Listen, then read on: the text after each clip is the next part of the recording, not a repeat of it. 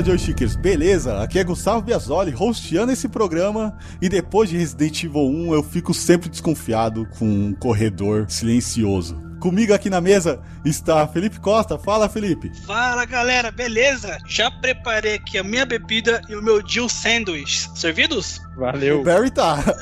o Barry tá. Com a gente também aqui, Matheus, o crítico. Fala, Matheus. Olá, criaturas da noite. Aqui é o crítico e trabalhar na Umbrella deve ser uma merda. Ah, é. Deve ter muita regrinha, cara. deve ter muito funcionário morto. Ah, sem dúvida. Desaparecido. Já estamos a zero dias sem acidente de trabalho. Galera, como vocês puderam perceber, hoje o cast é sobre Resident Evil 1. Não é o remake, a gente não vai falar do remake, vamos falar do jogo clássico de 1996, aquele que todo mundo do todo mundo que teve o PS1 deveria ter esse jogo, né? Se não teve, teve o PS1 errado. Compra uhum. de novo e, e, e joga Resident Evil 1 no PS1. Teve aquele PS1 de fita, né? É, Cartucho. Aquele Polystation, né? Era errado. Você reclama com a sua mãe depois. O cast hoje é sobre Resident Evil 1, que é um marco para a história. Ele é o pai do survival horror e eu quero saber, é, para iniciar o papo aqui, como que foi a, a experiência de vocês com a saga Resident Evil? Qual que foi a, a, o primeiro contato, o, a série Resident Evil? Então, eu já disse isso em outros episódios. Eu tinha um vizinho que tinha um Sega Saturn e como todo bom pobres que somos, tínhamos videogames com poucos jogos. E nessa época não tinha mais locadoras que alugavam jogos de, de, de, de Sega Saturno por aqui. Os únicos jogos que ele tinha eram futebol, um FIFA 90 e alguma coisa, e tinha o Resident Evil. Foi o primeiro contato que eu tive com o jogo. Me cagava muito de medo, mas sempre tentava jogar. Até conseguir zerar depois de muitos anos. Depois de muitos anos? É, é muitos anos, porque assim, o, o console, o Sega Saturn, eu não sei se todos são assim, ou se pelo menos aquele era com defeito. Ele tem um sistema de você salvar o jogo lá no, no, no na máquina de escrever, normal. Só que o save some depois de algumas horas. Não dura o save. Então, se você, por exemplo, vai dormir, no outro dia o save não existe mais. Era defeito. ah, então era defeito. Pelo amor de Deus, né? Então tínhamos que rejogar esse jogo todo de novo. Então demorou muito. E até então não tínhamos revista. E demorou pra gente ter uma revista com, com detonado. E naquela época era bem mais complicado você com acesso à internet. Então demorou muito, assim. Foi na marra. Foi na marra mesmo, mas demorou. Mas a gente conseguiu. Fala aí, Matheus. Qual foi a sua primeira experiência com a série? Meu primeiro contato com a série foi com Resident Evil Survivor. Mas, tipo, Começou eu lembro. Mal, na... É, bem mal. Tipo, no primeiro ano com o Play 1, o meu irmão comprou. Nós dois fomos comprar jogo, assim, na época, né? Tudo era novo pra gente. Twist Metal pra mim ainda era Twisted Metal. Final Fantasy ainda era Final Fantasy. e aí. Não, e nem aí... traduzia, nem, nem fantasia final. Não, nem isso. Resident Evil ainda. A gente falava Resident Evil.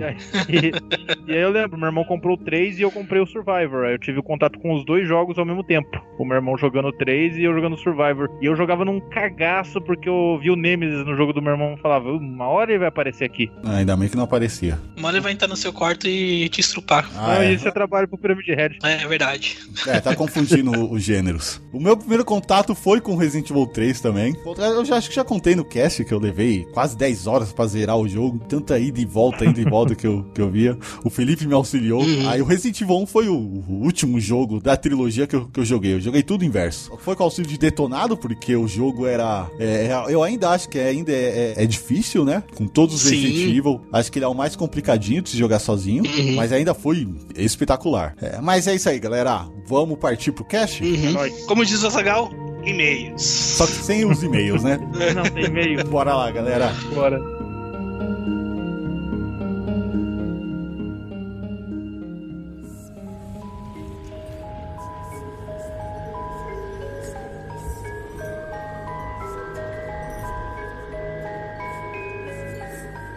Antes de falar do primeiro jogo em si, o primeiro Resident Evil, precisamos comentar sobre as suas pequenas influências, né? É, Felipe, fala um pouco aí sobre as influências que Resident Evil, o primeiro Resident Evil teve no seu desenvolvimento. Bom, uma das mais importantes influências de Resident Evil é Sweet Home, que é um jogo lançado lá no NES, que foi lançado por causa de um filme de mesmo nome. Foi lançado esse jogo que tem uma, que tem uma história de um grupo de pessoas que entram em uma mansão de um artista que eu não lembro exatamente o, qual o motivo deles entrar nessa mansão e essa mansão é cheia de monstros e armadilhas. Porque tem muita referência desse jogo. Na verdade, Resident Evil era pra ser uma espécie de remake desse jogo. Então, muita coisa que tinha lá no, no Home você tem no Resident Evil, como por exemplo, a porta se abrindo numa tela preta, a mansão que é muito idêntica, né? As, as cenas de morte, quando mostra o personagem morrendo numa, de uma forma bem violenta, e algumas outras coisas. Eu acho bem importante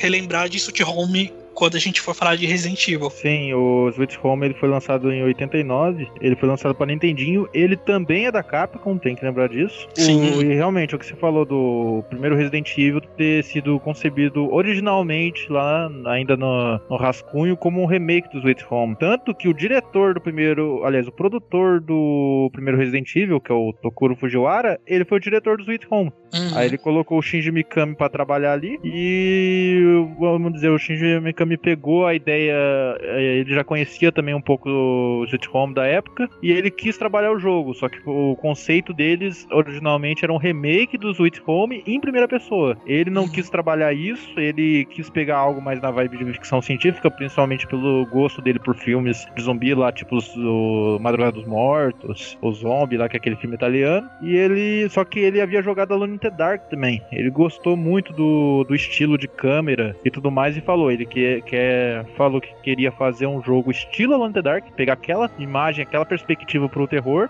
só que, né, refinar. O Switch Home, ele não apenas pega esses elementos aí como a cutscene da porta e as mortes, como também a história que é contada por arquivos, o inventário do jogo que ele era limitadíssimo e você tinha que, sabe, você tinha que ter estratégia para poder organizar o, os recursos para poder sobreviver. Ele tinha um monte de puzzles envolvendo itens, porque assim, só para complementar ali a história do Switch Home, era um grupo de cinema que ia até a mansão buscando uns afrescos, que eram umas pinturas que o Mamia, que era o o dono da mansão pintava, que eram uns afrescos mal valiosos. Só que aí quando eles entram lá, a mansão é fechada por um desabamento e aí a, o fantasma da esposa do cara começa a assombrar eles. E tem toda uma maldição envolvendo, acho que a morte do filho dela. É, é, é, toda uma história meio sinistra. Mas isso foi meio que a base. Outra coisa também que foi tirada dali é os Quick Time Events. Ele tinha ali, isso foi pensado e usado lá no Resident Evil 3. E outra que é a diferença de vida entre os personagens homem e mulher. Que no Sweet Home, eu não me lembro agora certinho, mas se eu não me engano, engano, os personagens homens tinham mais vida e as personagens mulheres tinham mais pontos de reza, que era tipo a magia. Olha o machismo começando aí, ó. e isso foi meio puxado pro Resident, pros Resident Evil, que nos três Resident Evil do Play 1, os personagens masculinos eles correm mais rápido e têm mais resistência do que as personagens femininas. O Shinji Mikami aí, nesse ponto, ele é bem Kojima, né? Porque o que o Kojima faz é basicamente pegar tudo que ele gosta, tudo que ele consome e tirar ideias daí para fazer os seus jogos, né? E colocar nanomachines. O...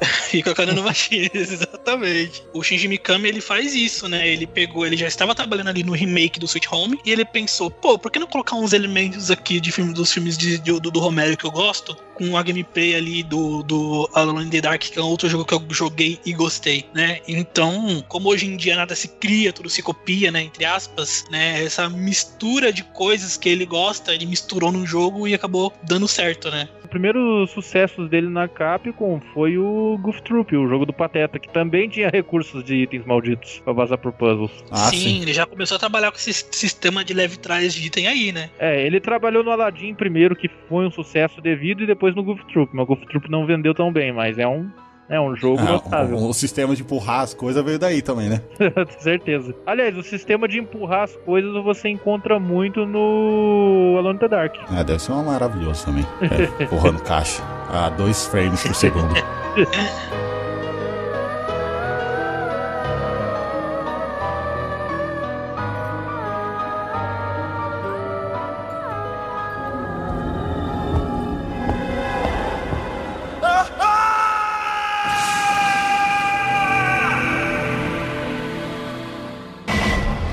Bom, em 1996, a Capcom lança Resident Evil 1. Primeiro pra Playstation e no ano seguinte pra PC e Sega Saturn. Primeiro Resident Evil aí, como que foi para vocês? Logo de cara. Bom, o jogo foi lançado em 96, né? Nessa época eu era muito novo para videogames, ainda mais jogos do estilo Resident Evil. Eu fui jogar Resident Evil mesmo já era mais de 2000, foi quando eu tive o acesso ao primeiro Resident Evil. O primeiro mesmo que eu joguei foi o Resident Evil 1, né? E aquela, né? Eu já eu tava acostumado com jogos do estilo correr, atirar, pular e eu não tinha muito conhecimento de jogos de terror. Quando eu vi Resident Evil pela primeira vez, eu fiquei um pouco fascinado, assim, porque todo mundo sabe que eu sou um cagão. Eu sou muito cagão, cara. E quando eu via a primeira vez esse meu vizinho jogando, ele estava justamente no corredor do primeiro zumbi e tal, e tem aquela cena do primeiro zumbi, eu fiquei, caraca, mano, eu tenho que jogar isso. Isso é muito bom, isso é muito legal. Com medo, mas sabe aquele, aquela mistura de medo e curiosidade? Sim. É, sim. Foi mais ou menos essa experiência que eu tive com ao ver a primeira vez, minha primeira vez Resident Evil. É, então, o Resident Evil 1 eu só fui jogar ali depois de jogar o 3 e o 2. Eu comprei os três CDs mais ou menos na mesma época. O primeiro o 3, depois o 2, depois o 1. Eu apanhei pra caralho do 1 jogando uma versão em japonês que eu nunca fui zerar na época do Play 1. Aí fui fazer jogar aquele Deadly Silence, aquele remake pro Nintendo DS que eu fiz. Só consegui fazer um final horrível. e só recentemente, nesses tempos do remake do Resident Evil 2, que eu falei: não, agora é a hora de maratonar a série. Aí eu consegui zerar ele. Ele se tornou um jogo que eu gosto muito. Eu consigo respeitar ele e mesmo ele sendo datado comparado ao 2 ou 3, eu ainda consigo admirar muito o trabalho que eles fizeram ali. Eu acho um jogo muito da hora. Eu só acho ele mais trabalhoso de jogar do que o 2 e o 3. Sim, sim, sim. Sim. O Resident Evil 1, eu joguei tudo ao contrário. Eu comecei pelo 3, fui pro 2 e o último foi o Resident Evil 1 que eu joguei. É dos meus. É. E ele, cara, pra mim, dos três, ele era o mais complicado de todos. Primeiro, caso da mansão, que era gigante, né? Eu me perdia muito lá. Ele eu zerei na base da revista. Ele foi na base da revista. O 3 foi na base do Felipe, me guiando. É, eu ia pra escola, perguntava pra ele, chegava em casa e, e fazia o que ele falava. O Resident Evil 2 foi tranquilo pra mim, eu fui direto. O Resident Evil 1 foi, foi complicado, foi na base da revista. Foi- eu lembro que foi divertido, mas eu zerei só uma vez também. E recentemente eu zerei de novo, pra gente gravar esse cast, né? Aí eu tive uma experiência melhor. Agora com conhecimento em inglês e tudo mais, eu, eu- eu tive bem mais proveito do jogo do que na, naquela época. Mas realmente acho que ele era. Ele traz muita, muita novidade, né? Porque primeiro que a, a Capcom conseguiu definir um gênero, né? O Resident Evil 1 Uhum. é, é o. Pode ser considerado o pai do Survival Horror. É, pode. O Alone in the Dark fica com o título de avô. Sim, sim. É. O Alone, o Alone in the Dark ele pode ter, talvez, é, ter criado, mas o Resident Evil definiu mesmo. É que, é que o sucesso de Resident Evil foi maior do que o sucesso de Alone in the Dark, né? Sim. É, foi bem maior o sucesso, fez, fez bem mais sucesso. A fórmula do Resident Evil fez, deu mais certo do que a fórmula do, do Alone in the Dark. É esse mix de, de coisas aí que o Mikami juntou, é, acho que deu mei- bem mais certo. Tanto que nos próximos Alone in the Dark eles puxaram muita coisa do Resident Evil, né? É, principalmente lá no, no quarto Alone in the Dark. Sim. É, o Resident Evil tem muito disso, de criar alguma coisa, aí outros jogos copiam e, e depois de alguns anos Resident Evil volta a copiar desses jogos que, que acabam criando outras coisas e o Resident Evil vai e pega também pra colocar, para acrescentar no elemento. É, tem muito disso você vê ao, ao longo do- dos jogos quando for sendo lançado. Sim, não vai ser pauta desse cast, mas Resident Evil 4 tá aí pra dizer que é verdade. Uhum. Ô, Matheus, Resident Evil 1, dá uma sinopse aí sobre o primeiro jogo. Bem, o jogo se passava no ano de 98 e você tinha ali na- ocorrendo na cidade de Raccoon City, que era uma cidade.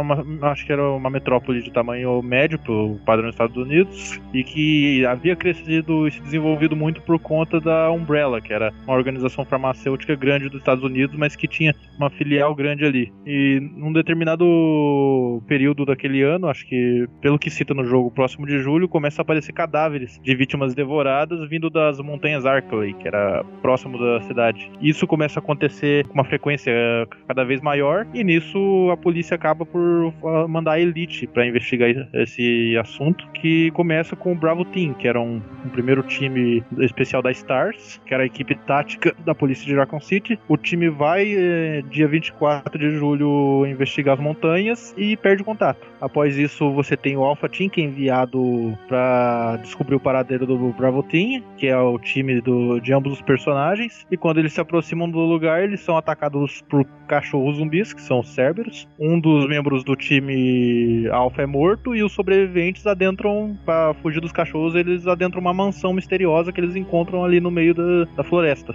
no meio das montanhas. Uhum. É, vale lembrar que nessa cena eles vão de helicóptero, né? A Alpha, quando chegam lá de helicóptero, após eles serem atacados pelos cães, o, Bra o Brad, né, que era o piloto do, do helicóptero, Isso. ele foge. Sim, e, coração de galinha. É, Exatamente. o coração de galinha. Exatamente. É, ele, é... ele foge e o Joseph Frost, que é um dos membros da equipe, é morto pelos cachorros. Uhum. da bandana, né? Isso, isso. Exato. É morto nas cutscenes mais toscas dos games. Não, aquela abertura é sensacional, cara. Eu não admito. Você falar mal da abertura de Resident Evil 1. Cara, ela é muito boa, velho. ela é um marco. ela é um marco. É um marco. A abertura de Resident Evil me lembra muito aqueles filmes trash dos anos 80, sabe? É, nossa. É, me parece, não sei se, se essa era a intenção deles, mas que foi meio proposital, se essa coisa meio trash, né? Parece que eles não se levavam tanto a sério assim, né? Ah, eu, eu, eu acho que não não foi proposital, é mais questão de, né, era um projeto novo, eles não, o questão de orçamento e questão deles não, não ter noção de como ia ficar tudo, que era um projeto novo, era algo novo. Uma curiosidade, tem um grupo de pessoas, né, que eles eles estão tentando descobrir quem são os, atores que participaram, né, na, na, dessas uhum. gravações, eles já acharam alguns, o Chris, se não me engano. Recentemente eles acharam a atriz que fez a Rebecca, né, e ela, é porque... numa entrevista... é por isso eu queria ah. Descobrir porque quando começa a abertura, aí fala lá, Jill Valentine. Aí o nome da atriz não tem sobrenome. Aí é só lá o, o primeiro nome dela. Não tem nem o sobrenome é. da atriz, cara. É meio bizarro então, isso. Sim. Aí eles acabaram achando e, e numa entrevista ela falou assim que ela nunca chegou a ver o trabalho completo, o trabalho pronto. Depois das gravações, ela simplesmente foi fazer outros trabalhos. E aí ela disse que ela era uma é modelo, né? E que tava tentando a vida no Japão. Eu não lembro se ela era americana ou de alguma outra nacionalidade. Aí tem toda uma história de que ela, na verdade, ela, ela era loira, mas eles queriam uma, uma, pessoa ruiva, ela teve que pintar o cabelo. E, e muitas histórias bacanas que ela contou nessa entrevista. Depois eu vou achar a entrevista, eu vou deixar no, no, no, no link aí pra vocês verem. É bem, bem bacana essa entrevista com ela. Só pra, pra tirar dúvida, é da Rebeca Rebeca mesmo que você tá falando, né? Não é da Jill, não, né? Não, não, da Rebeca. Ah, tá. Ah, tá. Que é da Jill, é, eu tô ligado dessa equipe aí. Inclusive, essa mesma equipe de atores aí encontrou o ator do Wesker e o ator do Barry. Sim, um deles é banqueiro e o outro é diretor de escola hoje em dia. o Barry é o diretor. É, o Barry é o diretor. Nossa, tem cara. é, é, o Albert Wesker é banqueiro. E ele faz, ele faz cosplay do Wesker. Olha aí.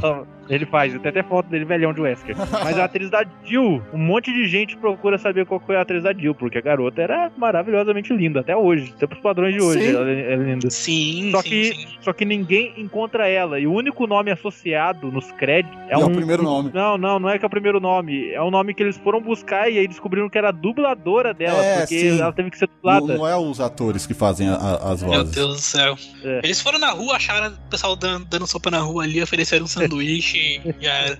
oh, mas é aquela abertura, cara, aquela abertura é, é sensacional. Eu vou pedir para vocês. Agora, eu, eu, vou tentar fazer isso antes desse cast entre, é, é, ir no ar, mas eu não consegui. Eu vou pedir pra vocês fazerem um exercício é, de imaginação aí. Eu quero que vocês façam um, um, um, mix da abertura do Resident Evil com as cenas que aparecem os personagens e a ficha deles uhum. e colocar a música de abertura do Choque de Cultura. Vocês vão ver como. Vocês vão ver como casa isso. E como é perfeito, cara. Eu vou tentar fazer essa edição antes de lançar o cast, mas se eu não conseguir, fica a imagem mental aí da, do mix, do abertura do Resident Evil 1 com choque de cultura. Vai ser perfeito. Ultimamente tá fazendo muito sucesso o pessoal fazer vídeo com aquela, com aquela abertura do Globo Rural. É. Aí vai ser lá, Resident Evil, não, os maiores a, a, nomes a alternativos do combate a zumbis, alguma coisa assim. A do Globo Rural você tem que colocar na cutscene que eles estão fugindo, correndo, fugindo do cachorro no meio do campo.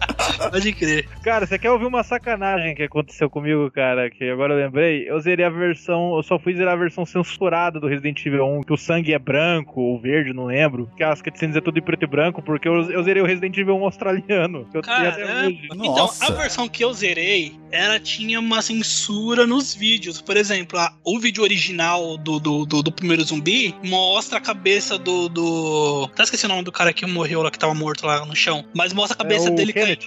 Isso, isso. Mostra a cabeça dele caindo no chão, né? E mostra a cabeça dele toda sendo toda devorada e tal. E depois o zumbi levanta. A versão que eu joguei do Sega Saturn não mostrava a cabeça dele caindo no chão. É, não. É... A, Direct Cut também não, não mostra. Que é a que eu tenho. É, então. Mas, mas, mas a, o, o vídeo não era, não era em preto e branco. No jogo tinha o sangue vermelho. Tudo, tudo, tudo mais. É, eu joguei só a, a Direct Cut, né? Eu não joguei as outras versões. Então. Que é a versão final, né? A última versão que foi lançada. Acho que a, a última foi não, a não, não, não, não. A, né? É, a DualShock. Aquela que teve aquela música horrível do, do, do, do compositor surdo. Sim, o surdo picareta. Sério? Foi a DualShock? Nossa, então que bom. Que bom que eu joguei a versão boa. é, então você jogou a melhor versão. É.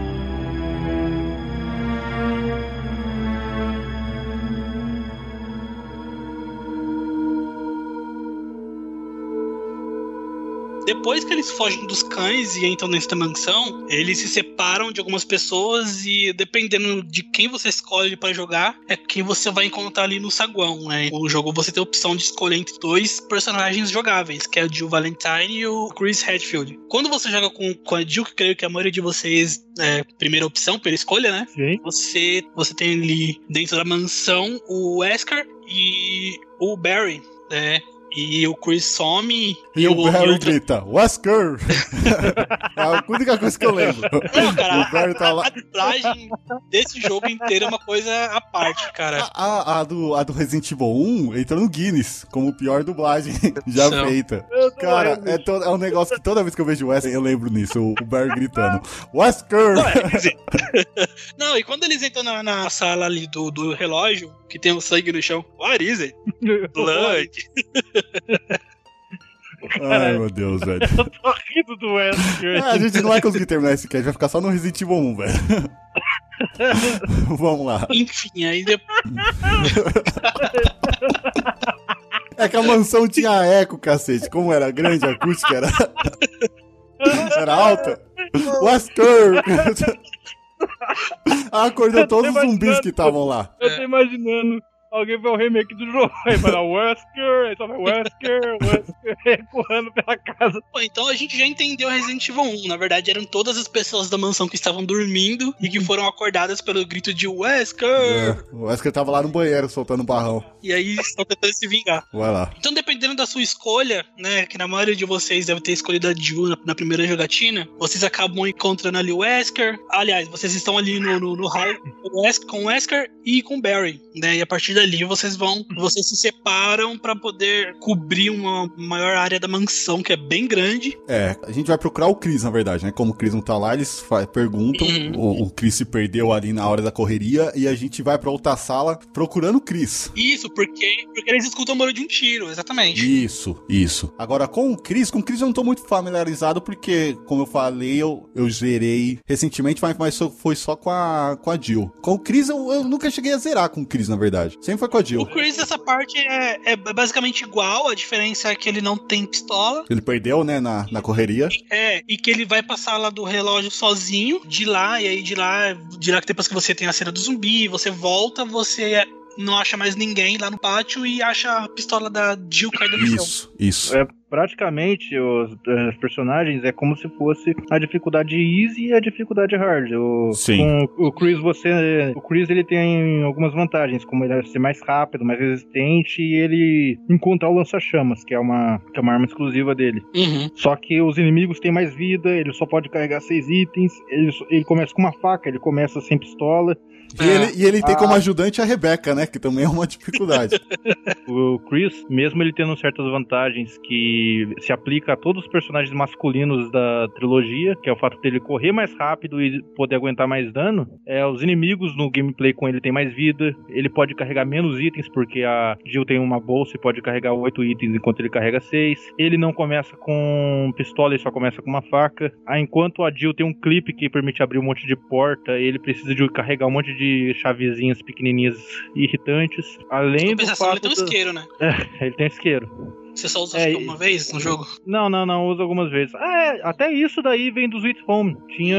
Cada personagem no Sweet Home tinha, tinha um item único. próprio. É, inclusive o isqueiro alguém tinha lá. Além disso tudo, tem o que você havia apontado que era da Rebeca, que ele tem o apoio da Rebeca, não resolve tão bem os puzzles e não ajuda tanto o Chris como é o caso do Barry, que salva a Jill, em diversas cenas, ele praticamente é um recurso para salvar munição. Sim. Tirando isso, a campanha de cada um acaba sendo diferente, com rumos de história, similar, mas é, cada um tem ainda uma arma própria que acaba encontrando durante o jogo. O Chris ele ia encontrar o lança-chamas e a Jill ia encontrar o lança-granada. Uhum. São, são poucas diferenças, né? Querendo ou não, os puzzles e, e tudo mais são parecidos, mas é quase um. Pode ser considerado um outro jogo, né? Qual você deve ser realmente essas ah, pequenas não, diferenças. Eu não sei, porque. Eu não sei porque, tecnicamente, em questão de enredo, é basicamente a mesma coisa. Entra uhum. na mansão, tem que resolver tudo lá e depois ah, eles escapam. O que vai mudar é um personagem que ele encontra aqui, um, outro personagem que ele encontra ali, alguma coisa assim, mas de resto é tudo igual, né? Tirando essas diferenças entre os personagens, de resto é tudo, tudo igual. Sim, um cenário canônico do 1 seria uma mistura de ambos cenários, mas uma mistura que não é muito possível de você jogar. É, e, e tem uma, uma outra coisa, por exemplo, existe uma sala no Resident Evil que tem uma 12, é uma shotgun, que tem duas maneiras de você conseguir pegar ela. A primeira maneira, que é o modo mais fácil, é você ir diretamente para essa sala depois que você sai do, do, do, do saguão, né? Depois da, do primeiro zumbi, sai do saguão, você vai diretamente para a direção dessa sala e, pe e, pegar a shotgun. Quando você, quando você pega essa shotgun, você ativa um gatilho para uma armadilha que quando você vai sair nessa sala, você dá de cara com uma outra sala, que seria uma antessala, né? E o teto dela começa a, a cair, né? Ela começa a descer devagarzinho até chega até o ponto de querer esmagar o personagem. Mas, se você for diretamente para essa sala, você é salva pelo, pelo, pelo, Barry, né? Mas isso só com a Jill. Com a Jill, exatamente, é, é isso que eu ia falar. Até daí que vem a, a, o que eu falei no início do, do, programa lá sobre Jill Sandwich, né? Que da onde ele, o Barry faz essa piada, né? Que ela quase virou um sanduíche de Jill, né? E, e tem uma outra, uma outra maneira que seria você pegar uma réplica de uma shotgun, né, que acho que é a Broken Shotgun, que é uma, Sim. uma shotgun quebrada, e substituir pela outra shotgun e aí você não ativa esse gatilho. Com o, o Chris, você não tem a, opção, a primeira opção. Então você, para você pegar a shotgun lá, você precisa pegar essa broken shotgun para colocar lá. Mas até você pegar essa broken shotgun, você vai ter que andar praticamente metade da mansão, né? Porque você precisa de uma chave específica para abrir essa sala onde está essa shotgun quebrada. E então o Chris tem uma dificuldade maior. Se a pessoa já tá, é, já jogou, já conhece, ela até consegue pegar rápido, porque ela uhum. vai saber onde que tá a sala, consegue adiantar essas coisas. É, com a Jill, se você demorar muito, porque tem é, tecnicamente uma sequência meio certa ali. Se você demorar muito pra ir pra sala, o Barry não te salva.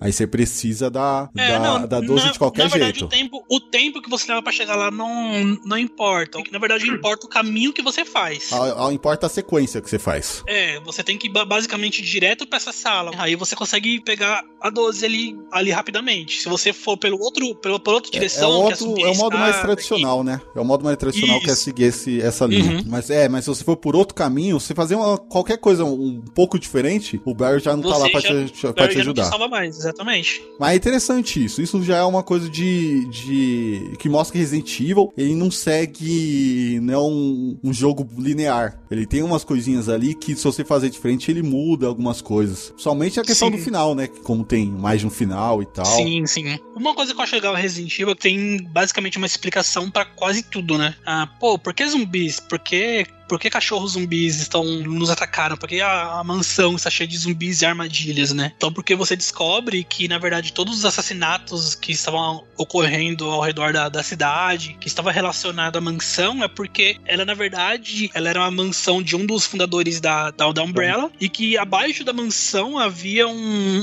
um laboratório secreto da Umbrella, né? Que a Umbrella, ela se disfarçava como uma empresa farmacêutica, mas, na verdade, elas faziam armas biológicas biológicas, né? E, então os zumbis são basicamente experimentos de um de uma arma biológica chamada é, T-Virus, né? O vírus T. É, e basicamente todos os inimigos ali é, é são experimentos desse vírus com, com, com, algum tipo de ser vivo. Então os zumbis são, são com humanos, e os Cerberus que são com os cães, e as aranhas gigantes, e os Hunters, e assim vai. Que no caso, a Umbrella, ela, a meta dela era vender no mercado negro essas ferramentas, inclusive o T-Virus. Ela uhum. que, um, vamos dizer, um exército no controle do T-Virus, ou ele poderia criar vários, vamos dizer, no pleno controle, ele poderia criar vários tirantes para substituir o exército em combate, uhum. ou então capturar reféns, injetar eles com T-Vírus sem eles saberem e devolver eles pro lado deles. O que Exatamente. ia causar uma infecção em massa ali. Exatamente. Mas o, o plano mesmo deles era criar né, monstros controláveis, né? Que eles pudessem controlar. Falharam miseravelmente, né? É. O máximo, o máximo o Nemesis que deu certo ali, o resto. Uhum. É. O Mr. X também. É, o Mr. X também. o Mr. X também. É. Um dos expoentes, assim, que mais forte que eles tiveram em massa do que você já vê no primeiro jogo, aquela porcaria do Hunter, aquele lagarto que corta a sua cabeça. Maldito. Sim, os Hunters, é, é os, os Hunters. É, os Hunters, mas se eu não me engano, eram experimentos com. Eu não sei se era com lagartos ou com rãs, alguma coisa assim, algum, algum tipo de anfíbio. Com lagarto, né? com lagarto. Com lagarto que acabou dando.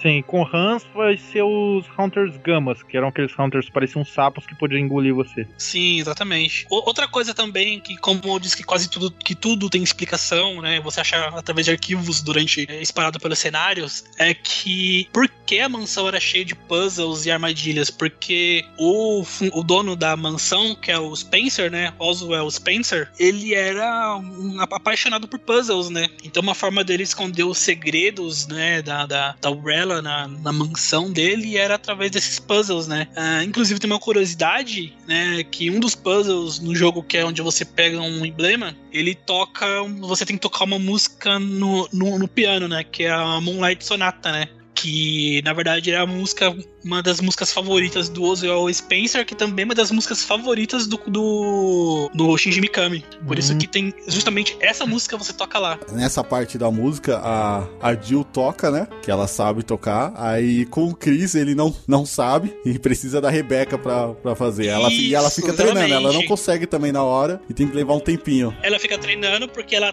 tem um conhecimento em piano, mas não toca tão bem quanto a Jill, né? E ela precisa estudar. Isso é uma, é uma das outras diferenças também de gameplay com o Chris e com a Jill. É uma coisa bem legal que ele já começa a treinar aí, né? Essas diferenças de personagens de gameplay, que eles usam isso fielmente no segundo jogo. Exato. Até nisso o jogo é filha da puta com você na dificuldade. Nem a sua ajudante consegue tocar piano direito no hard. Uhum. E continuando falando sobre tudo, tem uma explicação também, tem o fato das ervas, que no jogo são os itens, os itens de cura, né? Nós temos, se não me engano, três tipos de ervas, né, no primeiro jogo, né? Que é a verde, a vermelha e a azul, né? Que é para veneno, uhum. né? E e tem uma explicação, porque a Umbrella, por ser uma empresa farmacêutica, por que em Raccoon City? Porque na, na, na, região de Raccoon City cresce esses tipos de ervas que, que são nativas apenas dali, daquela região. E são ervas que são muito boas para criar itens de cura. Então, por ser uma empresa farmacêutica, eles investiram né, bastante nessa região por causa dessas ervas. Deixa, deixando menos, menos game, no caso, é a erva ela é tipo composto fonte para muitos remédios dela, né? Ela, ela, não fabrica itens de cura, ela fabrica remédios a partir Exatamente, da, exatamente. Mas como cura, eu acho bem criativo. Eu acho bem criativo usar é. essas ervas e fazer a mistura. Eu acho bem legal. É um argumento é válido. É, tirando é a piadinha, mesmo... a piadinha de ser uma erva e tal, que a gente sempre faz, mas eu acho muito bacana, cara. É, no jogo mesmo a gente usa a forma bem bruta nela, dela, né? Quando você combina ela, ela vai estar num papel, Sim. né? E você vai ter ali ela como se fosse moída, né? É. Em cima de um papel. Então você tá usando ela basicamente numa forma pura dela, não já em forma de remédio como a a Umbrella deve fazer, né? Que com certeza, eu não tenho, não, tenho certeza, não sei se algum de vocês sabem, mas aquele spray que a gente usa é basicamente isso. derivado dessas isso. ervas, né? É, eu ia mencionar isso. isso. que eu também acredito que uhum. seja. É, é, é, o raciocínio lógico também que eu tenho em cima da, das ervas e da manufatura da Umbrella. Sim, né? Que já é feita ali de forma. É, é, como é que fala? Não é quando é de fabricação, é de forma. Co comercial, né? Já é feito de uma é. forma mais comercial, né? Industrial. Isso, isso. Vou perguntar, com quantos anos vocês perceberam que o símbolo da Umbrella é um guarda-chuva visto de cima? É um guarda-chuva? É um guarda-chuva? Cara, eu não lembro se foi no filme que eu percebi isso assim nos filmes de Resident É. Evil. Eu creio que foi isso. É, não Pior sei quando, quando eu pior fiz que a associação. o significado de Umbrella era guarda-chuva. Eu não me associei ao ícone com guarda-chuva. É, também não, nunca. eu quer dizer, eu não, eu não lembro quando eu fiz essa associação. Na- eu sei que na primeira vez, acho que provavelmente não, mas não, não sei quando que eu fiz essa associação.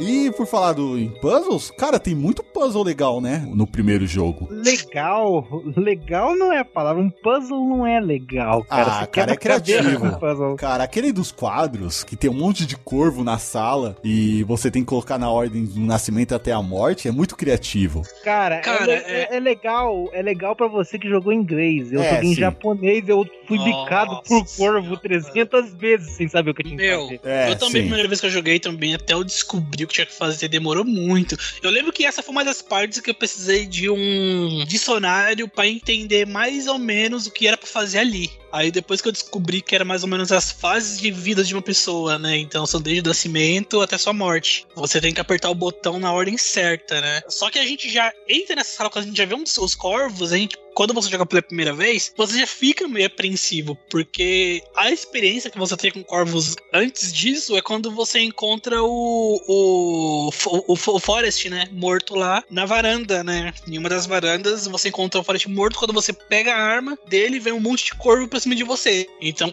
você pensa, putz. Você acha que se eu der mais um passo, vai vir um monte de corvo voando pra cima de mim, né? Então, até você descobrir exatamente a mecânica ali do, do, do, do puzzle, demora um pouquinho, mas é bem criativo. E sem falar na sensação de estar sendo observado, né, cara? Tem um monte de corvo ali, cara. Tem tanto tem um ângulo que tem um, um corvo bem na câmera, assim. e aí ele fica te olhando. Sim, é, sim, é tem. bizarro, Sim, cara. sim. Ah, A música também do lugar ela é muito. é- A música dessa sala ela é muito tensa. Sim. É uma música que vai aumentando, vai ficando mais tenso. Parece que quando você termina pegar o item, os corvos já vai estar tudo parado atrás de você no chão te olhando. É, cara, e não, e, e, e quando você termina, quando você erra o puzzle, eles vêm pra cima de você. E Hum. quando você termina o puzzle que cai o qua- o quadro lá e aparece o item, você pensa, na hora que eu pegar esse item, vai vir os corvos todos pra cima de mim? Você também pensa nisso, né? Então você já Sim. pega naquela, naquele cagaço, né? Sim. E pró- esse próprio item que a gente pega, né, né, nessa sala, que é aquele. É o que que é aquilo ali? É um, um amuleto? É um, é uma espécie de emblema, É um né? emblema, uma pedra, sim, não é. sei. É. Aquilo é um pedaço também de um. que seria um grande quebra-cabeça, né? Que a gente tem que ficar pegando. A, a mansão toda é um puzzle. Que a gente tem que achar quatro peças É. daquela pra poder sair da mansão. Isso se É- repete é- no Resident Evil. Eles usam isso de novo no Ah, Resident Evil sim. 2 ali na sala do Irons, né? Sim, Cara, sim. cara, na moral, trabalhar na Umbrella deve ser uma merda. Ah, Ô claro. fulano, vai resgatar o Gustavo de novo lá. Ele tirou a shotgun do lugar, tá preso na sala, o teto vai esmagar ele. Vai lá. Imagina, cara. Ser uma merda você trabalhar nessa sala. Ah, mas eu creio que pensando por um lado mais realista no jogo, eu acho que fun- funcionários mesmo da Umbrella, eles viam de outra forma pra mansão. Acho que eles iam pelo trem, não é? Pelo trem do, do zero. Não, não, não, óbvio, óbvio. óbvio. É, mas, mas, mas realmente, você pensando por esse lado, você, putz, a faxineira foi limpar ali a sala ali da shotgun, tirou A a shotgun planta ali. comeu outra faxineira. É. Aí tinha, uma, aí tinha uma outra faxineira na, na, na antessala e acabou sendo esmagada, tá ligado? Sim. Acidente de trabalho. Falar da planta, vocês chegaram a fazer o antídoto? Também é um puzzle bacana. É outro puzzle interessante. É, é um puzzle da hora esse. Sim, sim, eu não lembro. Eu cheguei a fazer. Na minha rejogada eu fiz com a Jill e, a- e o Barry não me salvou. Que eu consegui envenenar a planta, ela fica meio. Você enfrenta a planta, só que a planta já tá afetada pelo É, antídoto e, fraca, é, e você é. consegue matar ela. Aí eu não. Mas foi uma dor de cabeça também fazer aquilo lá. É, Muito vai se eu- volta desse Se, daí. se eu não me engano, Sim, quando muito. você envenena ela, você consegue matar ela facilmente com pistola. Assim, sem Sim, muita sim. dificuldade. É, mas eu lembro que na primeira, nas primeiras jogatinas que eu fiz sem, sem revista, sem nada, eu não envenenava. Não fazia nem ideia que dava pra fazer isso. Porque com o Chris, a gente precisa, né? A Rebeca precisa fazer isso, não precisa, Matheus? Cara, é, se eu não me engano, eu acho que com o Chris, é, com o Chris não tem como você derrotar a planta por si só. Uhum. Você, você não consegue fazer o antídoto, aí você tem que ir lá, gastar munição, enfrentar só pra planta pegar o Chris e aí chegar a Rebeca. E aí com ela você consegue fazer o antídoto pra poder Sim, matar a planta. Mas por isso, que, por isso que a Jill é foda. Ela sabe tocar piano, ela sabe fazer um título. Mano, a menina é ninja, velho. É. O Chris fez Ela é ajuda. mestre, qual que é? Mestre do arrumamento, né? O Master of Lockpick. É.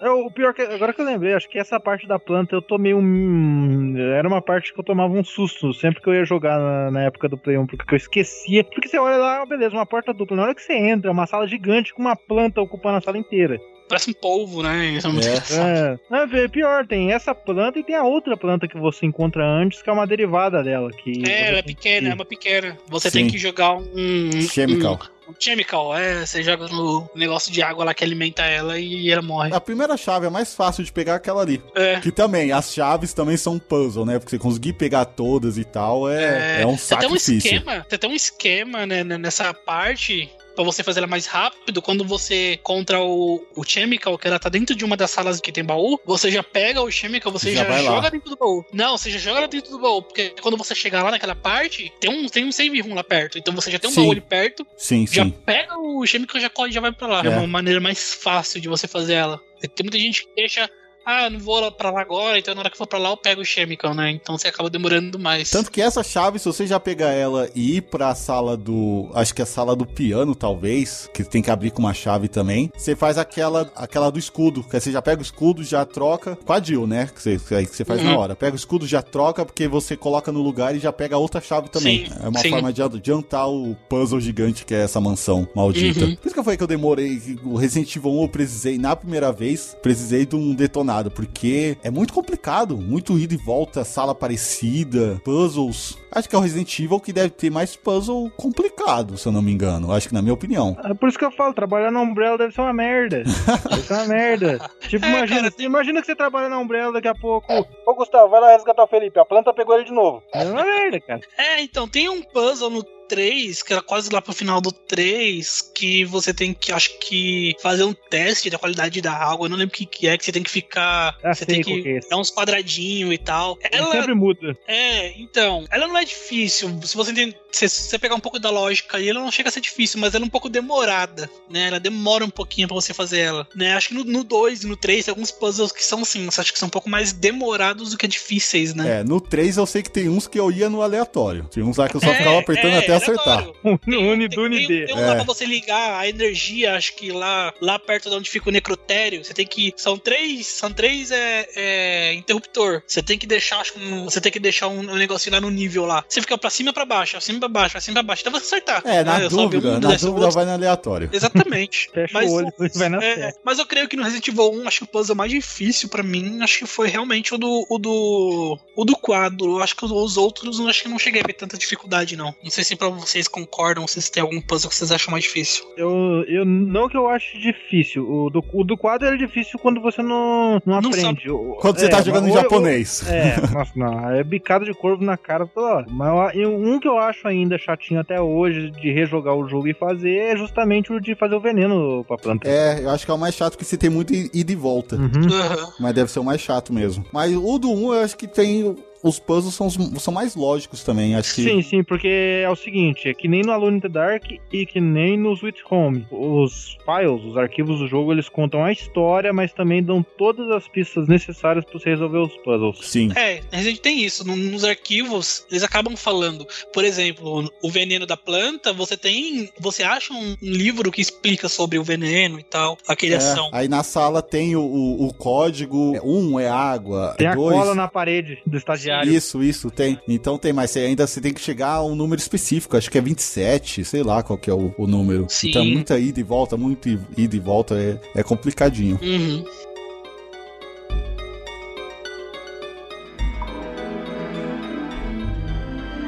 Um dos marcos também de Resident Evil é o seu controle, né? Aquele controle tanque, aquele, aquela câmera fixa, o cenário pré-renderizado, é algo que marcou bastante a série, né? Vocês demoraram pra se acostumar com esse, com esse formato de, de gameplay? Cara, isso é um caso curioso pra mim. Eu só fui perceber que o controle de tanque era controle de tanque tipo 2010 pra cá. Eu não estranhava. Eu não, eu juro pra você, eu não, eu nunca estranhei a jogabilidade, a movimentação dos três primeiros Resident Evil. Pra mim, ela era que nem um jogo 3D de Play 4. Eu juro pra você. Só no dia que um amigo meu que nunca havia jogado Resident Evil do Play 1 só havia jogado do Play 2 pra frente, chegou aqui em casa, eu coloquei para ele jogar o 3, que ele não conseguia andar, que eu fui perceber que havia algo de errado com a movimentação. Para mim, a movimentação sempre fluiu naturalmente. Eu senti um pouquinho de estranheza no começo, porque não tinha tanto contato com jogos em 3D na época. Mas não foi nada tão complicado, foi questão de minutinhos ali, eu peguei e, pra, e depois disso virou uma coisa natural, assim, sabe? É, não, não, tinha dificuldade, eu já sabia exatamente qual botão apertar pra ir pra direita, pra esquerda, pra frente, pra trás, com facilidade, né? E uma coisa que me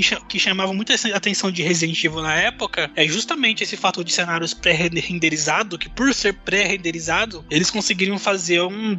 deixar um cenário muito mais bonito, né? Uma coisa visualmente falando muito mais bonito, né? Sim. Porque o que, que é esse cenário deles? É basicamente o um personagem 3D andando num, em cima de um papel, né? De um papel. Isso. Né, uma imagem. E essa imagem estática é uma imagem muito bonita, né? Ela é muito bem feita, muito bem trabalhada e não pesava tanto assim é. pro, pro jogo. É o que torna o Resident Evil, é, se jogar o primeiro mesmo, você vê que visualmente ele não tá tão datado assim. Talvez pelos personagens Exatamente. um pouco são mais quadrados. A partir do Resident Evil 2 e 3 deram uma afinada, mas ele não é tão datado quanto outros jogos 100% em 3D. A exemplo do primeiro Alone in the Dark, né? Que Sim. você olha assim, você acha esquisito. Uhum. Era até tanto que era até mais fácil você achar um item na tela que esse item você conseguia interagir ou pegar, ah, porque ah, você tem um, um, um cenário pré-renderizado tudo bonitinho Aí e um negócio um item, você tem um, um, negócio vermelho pixelado gigante ali gritando é. na tela. Assim, hum, eu acho que aquilo ali deve ser um item. Eu acho. exatamente, exatamente. Quando você tinha aquela cena da, da, tela preta e a porta se abrindo, era exatamente o loading de uma, de uma tela para outra, né? De uma sala para outra. Era o tempo em que demorava para carregar a outra imagem da, da outra sala. Então eles usaram esse elemento justamente por causa disso. É um load inteligente. Sim. E a câmera fixa também, né? Que ajuda nessa causa dos cenários pré-renderizados e também para criar, para trazer esse clima suspense. de suspense e tal. Hum. Ele funciona muito bem, mas no primeiro Resident Evil, em especial, ele também é um ponto de dificuldade do jogador, que tem muito ângulo que chega a ser um pouco injusto, né? Que tem inimigo que a gente não consegue ver, inimigo que aparece do nada, por causa do realmente do ângulo da câmera, que prejudica. Tem, Resident Evil 1 em, em, especial, acho que é o que mais é o que mais sofre. Nos demais, a gente eles conseguiram consertar um pouco isso. eu, eu penso ao contrário, né? Eu acho que o Resident Evil 1 era um pouco mais fácil, porque as salas não eram tão grandes quanto as outras salas dos, outros jogos, né? Exceto ali o saguão principal, alguma, alguma sala ou outra não era tão grande quanto as outras salas, que normalmente eram menores. O, o problema é que às vezes era um, um, corredor que virava e tal, e, mas aí já era justamente pensado colocar um inimigo ali, entendeu? Agora você tem, por exemplo, o Resident Evil 2, onde você tem aquele, aquela parte de cima lotada de zumbi, e aí você tá escutando os zumbis, mas a câmera tá de uma forma que que você não consegue ver ele, sendo que se fosse na vida real, ele estaria basicamente na sua reta, tipo alguns, alguns metros de distância à sua frente. É, então, mas eles conseguiram consertar um pouco isso com o personagem virando a cabeça, mostrando ele olhando pro inimigo. É, isso não tinha no, no, no É, então isso te, te orientava, né? Sim. Em corredor, em curva, principalmente também. Tinha bastante uhum. isso aí. Você vai virar a curva e tinha um inimigo, um, um zumbi parado ali, bem na sua cara é. e você levar uma mordida. Mas isso, isso já era justamente pensado. É, mas isso foi propositalmente, né, pensado, foi colocado ali justamente pra. É, aí você precisava decorar. Né? Você precisava é. decorar o, a posição de cada inimigo. Auxiliando na sobrevivência do jogo também, né, ele traz esse sistema de leve trás pra gente resolver puzzle, ou pra gente, como o espaço era limitado dos personagens, precisava guardar alguns itens e pegar outros itens de volta. Isso, em especial para mim, no Resident Evil 1, foi o que mais me fez levar tempo pra zerar. É uma coisa que acho que todo mundo sofre disso, né? Você precisava do, do isqueiro numa parte, só que você chega no local, você não tá com o isqueiro, você tem que voltar para pegar o isqueiro no baú, aí você não lembra onde que é, porque o caminho é todo confuso. Vocês sofreram muito com isso? É, isso me lembra bastante uh, os jogos do estilo Metroidvania, né? Você tem um caminho traçado, você já sabe o caminho que tem que fazer, mas você não tem os itens necessários, a habilidade necessária para passar essa parte, né? Em Resident Evil tem muito disso. Por exemplo, se você tivesse as chaves certas já no início do jogo, você já ia para fora da mansão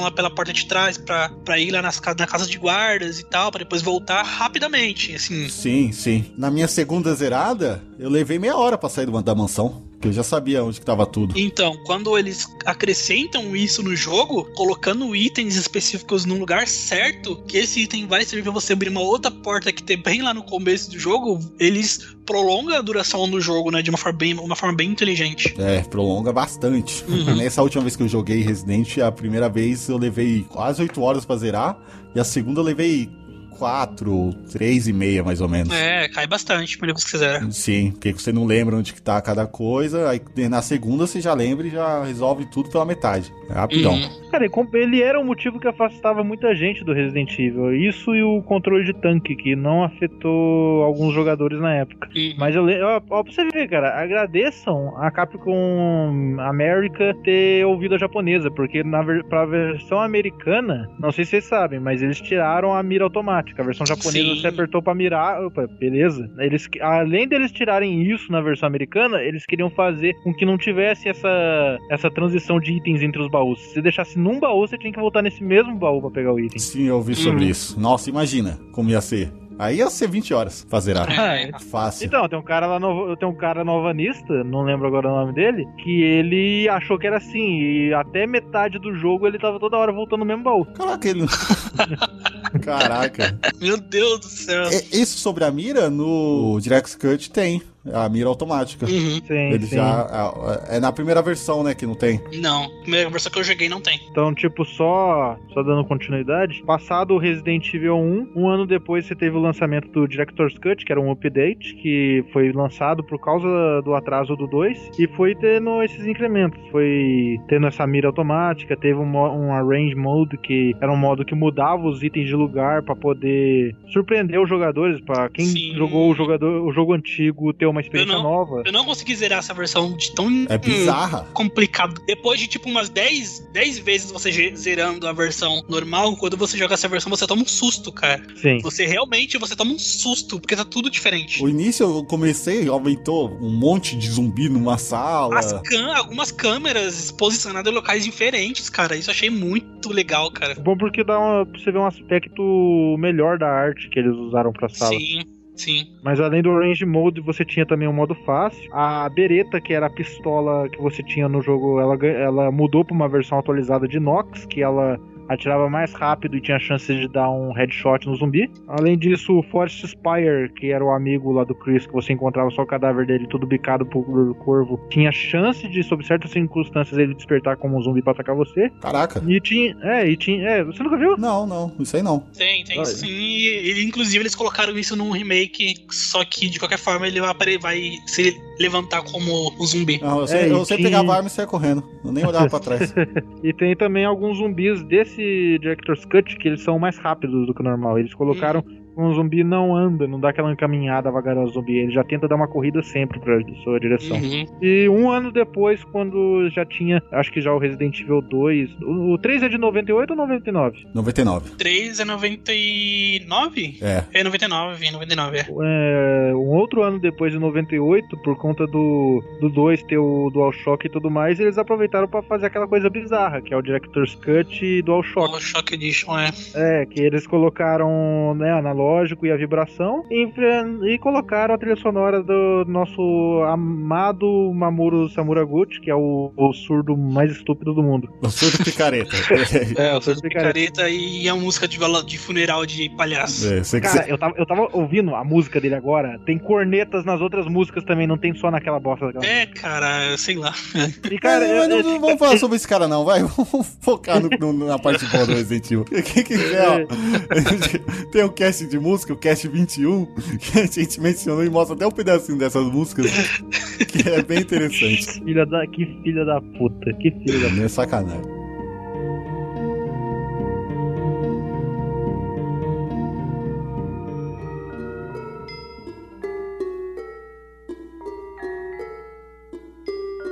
É claro, a gente tá falando de um jogo de terror, né? Então a parte de susto que não pode faltar. Resident Evil tem muito disso, cara. O primeiro que todo mundo vai se identificar aqui, o corredor do cachorro. Como que foi para vocês essa experiência? Eu sei que para mim foi, não, para mim não foi tão assustador porque eu tava, como eu falei, eu zerei com a revista. Então a revista já me preparou para isso. Spoilava você. É, sim. Mas durante a série eu tenho vários sustos. Mas a, a, o, o corredor do cachorro, eu quero saber. Fala aí, Felipe. Ah, cara, corredor do cachorro é, é épico, né? Eu lembro de estar jogando com alguém que já tinha jogado primeira vez e essa pessoa não falou nada. Ficou quieta, né? Falei, não, não, agora você entra aqui, agora você entra ali. Não, agora pode ir tranquilo aí. Vai lá. É, um bom amigo faz isso, né? O modo 7 orientar assim. Mano do céu. A gente jogando com o volume da TV alta, né?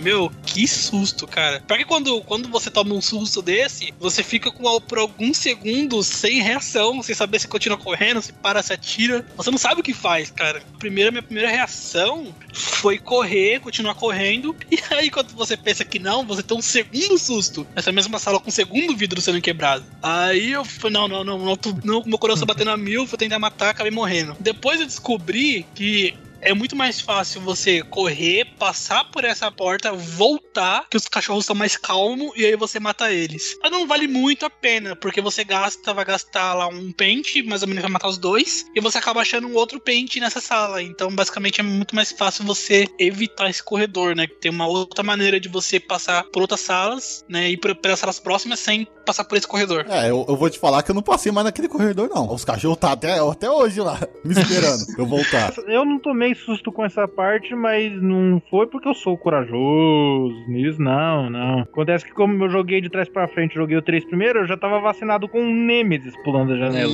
Então o cachorro não era nada para mim.